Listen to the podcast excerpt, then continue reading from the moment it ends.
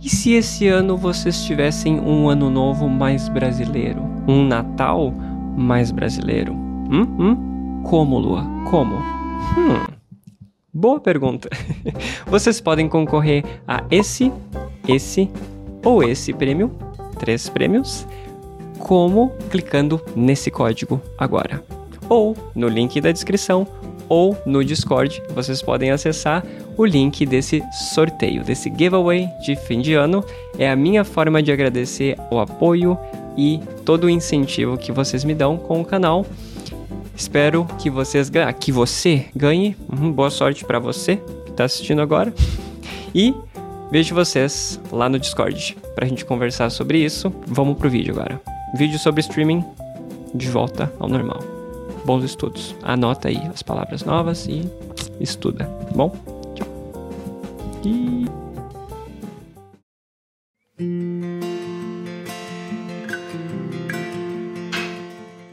Oi, gente. Esse é o episódio número 14 do podcast Teach Yourself Português. Hoje a gente vai falar sobre a minha tentativa de entender streaming. Eu gostaria de começar esse episódio falando que recentemente eu fiz a minha primeira live e eu não tenho muita experiência com isso, mas eu tenho muitas perguntas. e hoje eu vou compartilhar algumas das minhas perguntas, algumas das minhas questões sobre streaming e também um pouco da minha experiência com streaming. Mas primeiro, eu gostaria de agradecer a Slatka, Saraí, Nicole, Paulinha, Brian, Jason, Sean, Verônica, Xenia e Matthew.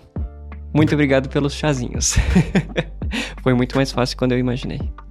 Vamos lá, gente. Eu dividi esse episódio em quatro tópicos. Então, se você gosta de ouvir episódios longos de podcast, você pode ouvir todo ele. Se você prefere episódios curtos, você pode ouvir em quatro partes. Quais tópicos são eles? Número 1. Um, conceito de trabalho. O que é trabalhar? Tópico 2. Cultura de doar, cultura de contribuir no Brasil. Tópico número 3: ganhar dinheiro se divertindo? Tópico número 4: como eu me senti fazendo a minha primeira live. Então é isso. Pega aí um chazinho, um cafezinho, uma aguinha e vamos começar. Tópico número 1: um, conceito de trabalho. Eu tenho 32 anos e eu acho que a minha visão de emprego, minha visão de trabalho, foi totalmente modificada em função da minha exposição à internet e a tecnologias em geral. Eu nasci e cresci em uma cidade minúscula e eu estava rodeado, cercado de pessoas com empregos tradicionais. Afinal de contas, uma cidade pequena não precisava de nenhum profissional extremamente à frente do seu tempo, fazendo uma coisa inovadora que talvez nem fizesse sentido naquele contexto. Eu me refiro aqui a empregos tradicionais como vendedor, entregador, professor, marceneiro, administrador, construtor telefonista, motorista e por aí vai. A lista é muito mais longa, mas é só para dar um contexto de o que é um emprego tradicional, do meu ponto de vista. Mas o que todas essas funções têm em comum? Esses empregos, eles têm em comum a troca de esforço ou de tempo trabalhado por um salário essa troca está presente e ela é bem clara, bem fácil de entender. Por exemplo, o vendedor vende e em troca disso ele ganha um salário. O motorista dirige e em troca disso ele ganha um salário. O professor ensina e em troca disso ele ganha um salário. Nesse sentido, eu cresci e me acostumei com a ideia de que um dia eu também precisaria arrumar um emprego um emprego no qual eu ia receber um salário em troca do meu esforço ou do meu tempo de trabalho. Isso era muito claro para mim desde criança. Isso é um conceito que, obviamente, continua fazendo sentido, e acredito que a maior parte da população pelo menos do Brasil, entende que esse modelo de trabalho é o padrão. E funciona, até certo ponto, mas funciona. Afinal de contas, as pessoas arrumam um emprego, trabalham nele por anos e anos e anos até se aposentar e dessa forma conseguem dinheiro para se sustentar e para sustentar as pessoas ao seu redor. Então, a princípio, funciona. A pessoa tem obrigação de trabalhar para ganhar o salário e a empresa tem obrigação de pagar o salário para que a pessoa continue trabalhando. Ou seja, os dois lados têm uma obrigação. E é até aí, beleza, né? Fácil de entender. Mas, e se, hipoteticamente, e se o dinheiro ou o salário fosse dado de outra forma? Se ele fosse dado de uma forma espontânea ou opcional, como uma doação, como uma contribuição, digamos assim. Isso nos leva ao tópico número 2: cultura de doar ou de contribuir.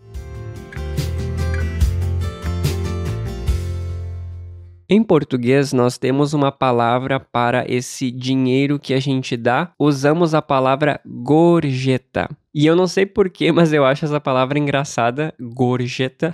Ela não soa bonita, não soa bem. Não sei, mas é só opinião própria. Gorjeta é uma quantidade em dinheiro, geralmente pequena, que se dá a uma pessoa que prestou um serviço. Por exemplo, se você vai a um restaurante e o garçom trabalha lá, ele entrega as comidas, os pratos, ele anota os pedidos e depois, depois que você já comeu no restaurante, você dá uma gorjeta para o garçom. Isso não é comum no Brasil. Isso não é um costume, pelo menos na região onde eu moro, as pessoas não fazem isso naturalmente. E pelo que eu li, enquanto eu pesquisava para esse episódio, essa cultura de gorjeta, uma tipping culture, no Brasil ela é bem fraca, quase inexistente, eu diria. Não temos a cultura ou não temos o costume de dar gorjeta, de pagar um valor a mais, um valor adicional em restaurantes, bares e serviços em geral.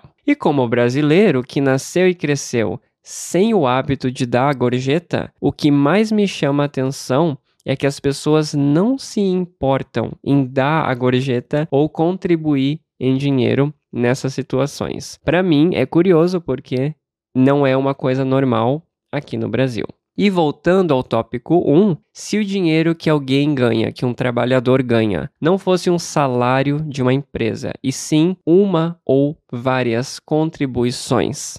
Diferente do modelo tradicional, onde uma empresa paga um salário fixo, estamos imaginando aqui um salário como um conjunto de doações ou de pequenas gorjetas que é dada por uma não por uma empresa, mas sim por um grupo de pessoas. E essas pessoas não são seus chefes nem superiores. Essas pessoas são os seus seguidores na Twitch, por exemplo. Especificamente sobre os streamers, porque esse episódio é tentando entender streaming. Especificamente sobre eles. A pessoa, o streamer, está prestando um serviço de entretenimento em uma plataforma aberta. Não é necessário pagar para entrar na Twitch e assistir o que a pessoa está fazendo. É como quando a gente anda na rua e tem artistas fazendo alguma apresentação ou pintando, alguma coisa assim. No Brasil, infelizmente, não é comum a gente receber dinheiro nessas situações. E acreditem, eu tenho uma banda e a gente já tocou na rua e, de fato, não é normal, não é comum as pessoas darem dinheiro nessa situação. Mas por causa dessa cultura de contribuição dentro da Twitch, por exemplo, por causa desse incentivo através de contribuições, os streamers acabam tendo uma forma de transformar as lives em seus próprios empregos, como o seu trabalho, de fato. E o que me deixa surpreso, no bom sentido, é o quão generosas as pessoas são. Elas são muito generosas dentro da Twitch. Eu fiquei surpreso quando eu vi isso pela primeira vez. As pessoas querem fazer uma coisa boa para as pessoas que elas respeitam e para as pessoas que elas admiram. dentro da plataforma. Porque eu acredito que isso faz com que elas, as pessoas que doam, as pessoas que contribuem, que elas se sintam bem. Então, saber que você está ajudando alguém que você admira é uma sensação muito positiva, uma sensação muito boa. E eu também contribuo com alguns outros criadores de conteúdo e eu sei que de fato é uma sensação muito boa ajudar ou contribuir com uma coisa ou uma pessoa que faz algo que a gente gosta ou que a gente acredita. Além disso, não é muito diferente do que, sei lá, pagar por uma assinatura na Netflix ou uma assinatura de televisão para assistir canais durante horas. Se você assiste um streamer, ou um criador de conteúdo por horas e horas, quando você contribui, você está ajudando ele diretamente e não o canal da TV, mas a pessoa diretamente. O que, em geral, é mais interessante. As pessoas não se importam de pagar pelo entretenimento delas especialmente de streamers menores. Não apenas entretenimento, mas pagar por algo de valor que o streamer oferece na live. E isso não se aplica só a streamers especificamente, mas também a criadores de conteúdo como eu, por exemplo. Recentemente eu criei uma página no Ko-fi, como eu falei no início, e eu já tive 22 contribuições. Para mim, isso é surreal. Eu não imaginava que as pessoas iam contribuir e elas estão contribuindo. Inclusive, eu acredito que vocês me apoiaram financeiramente por enxergarem um valor uma coisa que valha a pena no conteúdo que eu produzo, certo? Eu acredito que seja o mesmo princípio para os streamers de todas as categorias. Mas voltando, voltando. Nesse episódio eu quero focar nos streamers de jogos, especificamente por um motivo. Essas pessoas ganham dinheiro jogando? Tópico número 3. Essas pessoas ganham dinheiro se divertindo?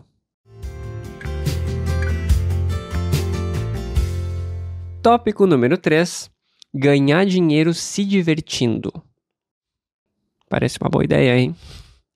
Bom, primeiramente, eu sei que existem muitas categorias de streamers: músicos, artistas, desenhistas, podcasters, ASMR e sei lá, mais um monte de categorias. Mas para esse episódio e para nossa análise de tentando entender streaming, eu quero falar sobre a maior categoria ou pelo menos a mais popular: streaming de jogos. Afinal de contas, eu descobri streaming por causa de jogos. Eu comecei a assistir lives por causa de streaming de jogos. Então vamos lá. Jogar é divertido? Claro, com certeza, jogar é muito divertido. Imagina se eu falasse para os meus pais, há 15 anos atrás, sei lá, quando eu era criança, que um dia as pessoas iam ganhar dinheiro em casa jogando no computador e conversando com as pessoas online.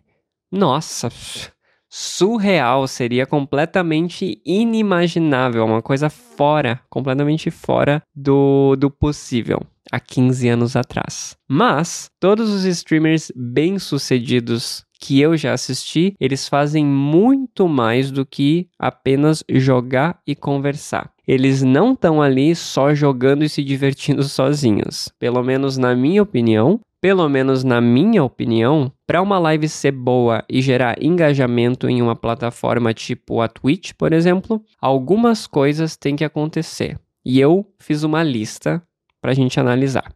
Streamers precisam, número um, organizar. E aqui entra tudo desde o ambiente físico, a decoração, o que, que aparece na live, na câmera, até a identidade visual do canal, como as overlays, como o design dos emotes, como logotipo, como tudo.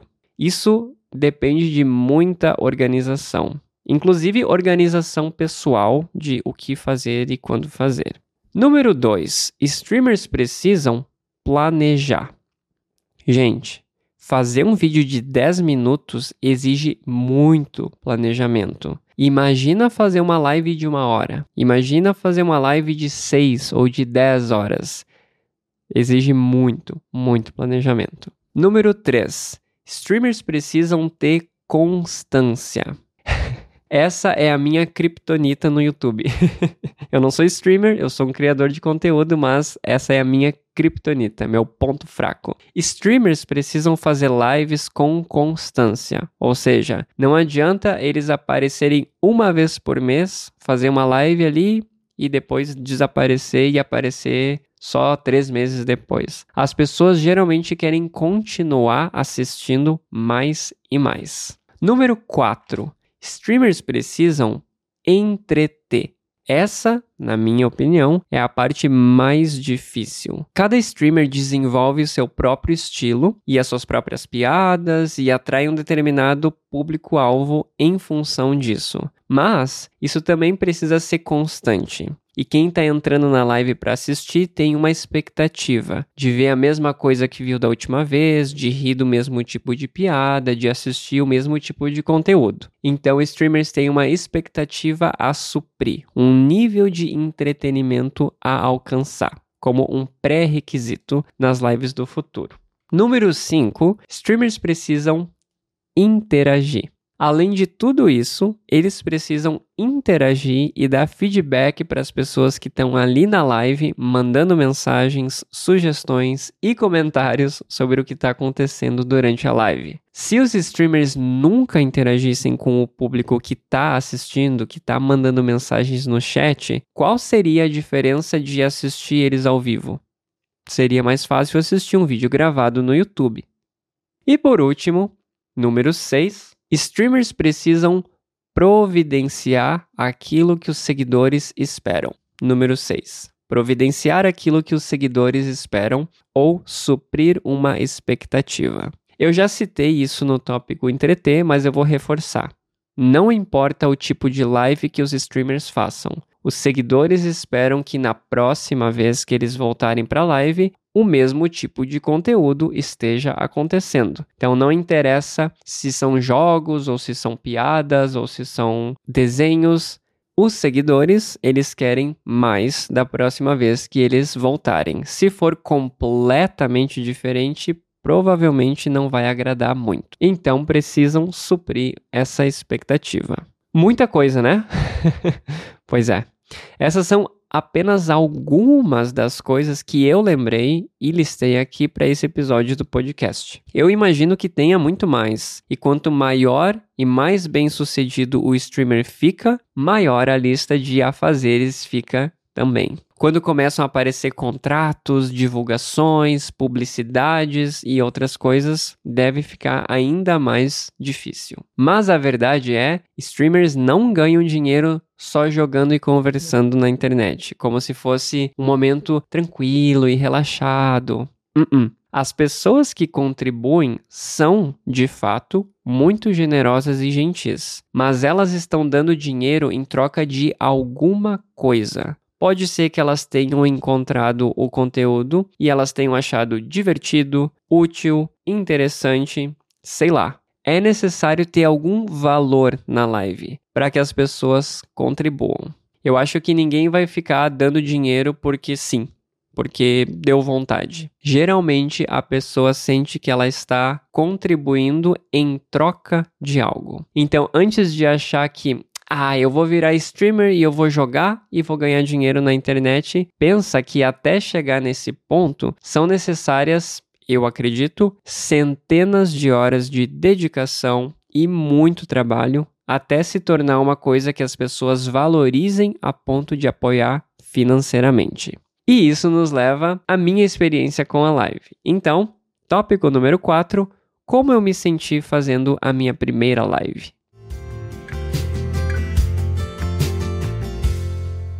Vamos começar pelo óbvio primeiro.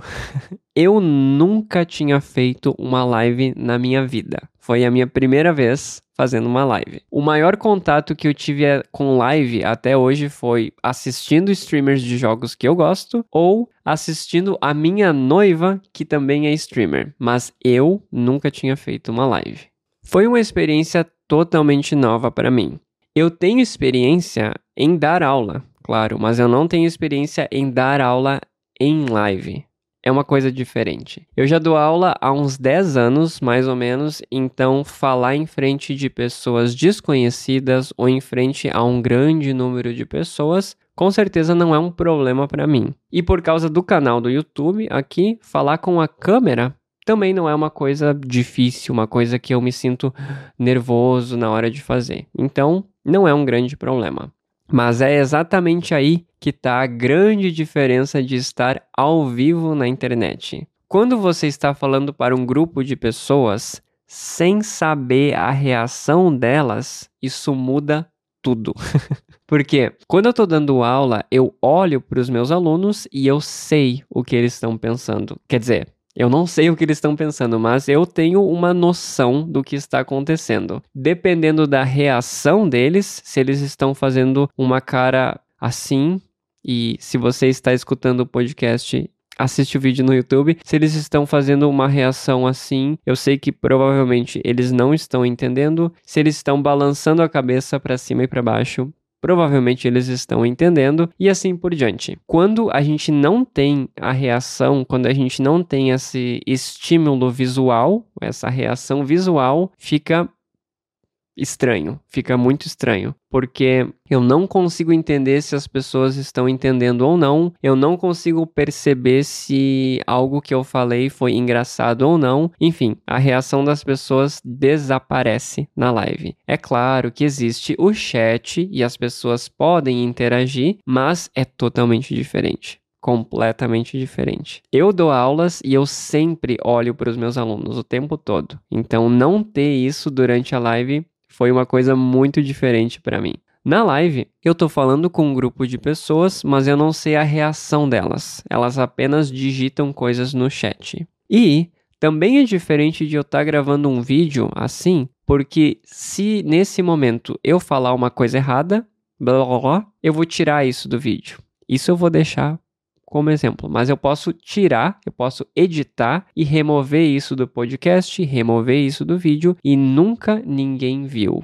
Ninguém vai saber que eu falei alguma coisa errada. Já na live, não tem. Não tem como fazer isso. Todo mundo vai ver tudo o que acontecer. Então, um erro, uma tosse, uma gaguejada, qualquer coisa vai aparecer na live. Não tem edição, não tem margem para erro. E eu sou uma pessoa muito perfeccionista, então eu não consigo ficar à vontade porque eu acho que a qualquer momento alguma coisa vai acontecer e alguma coisa vai dar errado. então, sem margem para erro, sem reação visual, sem nenhum feedback visual além do chat, eu fiquei completamente sem chão. Eu me senti numa experiência nova, como se fosse algo que eu não soubesse o que fazer. E eu sou professor, né, gente? Eu gosto de tudo planejado, eu gosto de interagir nas minhas aulas, gosto de ter feedback, gosto de explicar as coisas de uma forma clara. Então, foi um ambiente novo para mim, foi uma experiência onde eu me senti sem experiência, basicamente. E como eu falei, eu gosto bastante de planejar as coisas. Eu planejei 95 páginas. 95 páginas de apresentação para a live. Vocês podem assistir, eu vou deixar o link aqui na descrição do YouTube e também o link lá no site com a transcrição do podcast. Vocês podem assistir a minha live, ela ficou gravada e ela está disponível aqui no YouTube. Vocês podem notar que uma coisa com a qual eu tive dificuldade foi de incluir as perguntas e comentários do chat na minha linha de raciocínio. Quando eu estava pensando e eu tinha uma sequência tanto na minha apresentação quanto na minha cabeça e eu tive dificuldade de incluir isso na minha linha de raciocínio. Mesmo com 95 páginas, foi difícil colocar coisas novas durante a live, porque para mim foi como se eu estivesse dando uma aula ou gravando um vídeo para o YouTube e alguém ficasse me mandando mensagem no WhatsApp Tipo isso. E enquanto eu gravo o vídeo, enquanto eu dou a aula, eu tenho que ler a mensagem, tenho que reagir a essa mensagem e falar sobre a mensagem no vídeo ou na aula. Então foi uma coisa nova que eu não estou acostumado a fazer e foi bem difícil de não perder o ritmo, não perder a linha de raciocínio. Eu tinha que reagir ao que foi dito incluir a minha resposta na sequência de coisas que eu ia dizer. Então foi bem difícil para mim. Teve momentos que eu me perdi totalmente, eu não sabia mais o que eu estava falando e eu tive que parar e ler as coisas de novo para lembrar onde eu estava e o que, que eu ia dizer. Então, eu não consegui manter a minha linha de raciocínio como eu faço nas aulas ou como eu faço nos vídeos. Outra coisa curiosa foi que eu fiquei muito nervoso antes da live.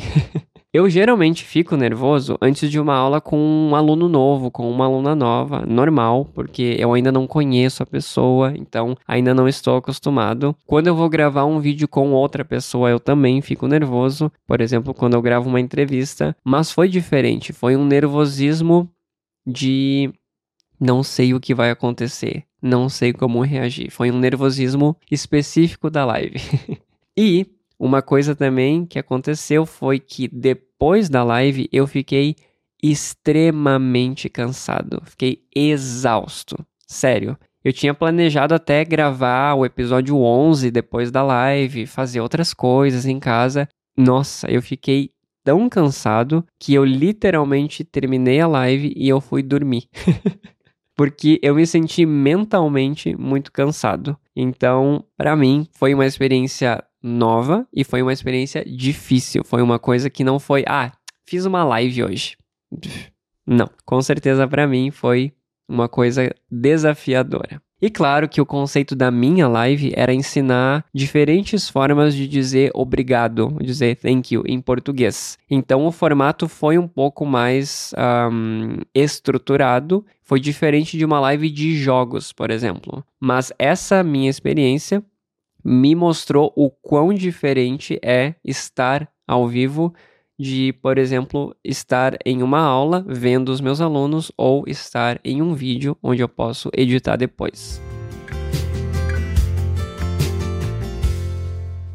Para concluir esse episódio, eu gostaria de deixar registrado aqui nesse episódio de podcast a minha admiração por streamers profissionais, não importa se são grandes ou se são pequenos, mas streamers profissionais, porque é um trabalho que demanda muita energia, muita atenção e principalmente muita dedicação para dar certo. E antes de fazer toda essa pesquisa e antes de escrever esses tópicos, eu não tinha me dado conta do quão estressante, o quão desafiador é fazer uma live. Então, minha admiração só aumentou por streamers que ganham a vida fazendo isso. Parabéns, gente. Parabéns. eu fiquei satisfeito com a minha primeira live. Eu não acho que foi uma live, nossa, incrível, mas foi uma boa primeira live. Muitas coisas podiam ter dado errado por falta de experiência minha, mas no fim das contas quase tudo deu certo e eu pretendo continuar fazendo mais lives no futuro. Então, se inscrevam aí para deixar as notificações ativadas e receber a notificação de quando eu estou ao vivo no YouTube na próxima vez. Então, eu gostaria de encerrar esse episódio com perguntas para vocês, como sempre. Número 1. Um, que tipo de streamers você gosta de assistir? Número 2. Você costuma apoiar financeiramente streamers?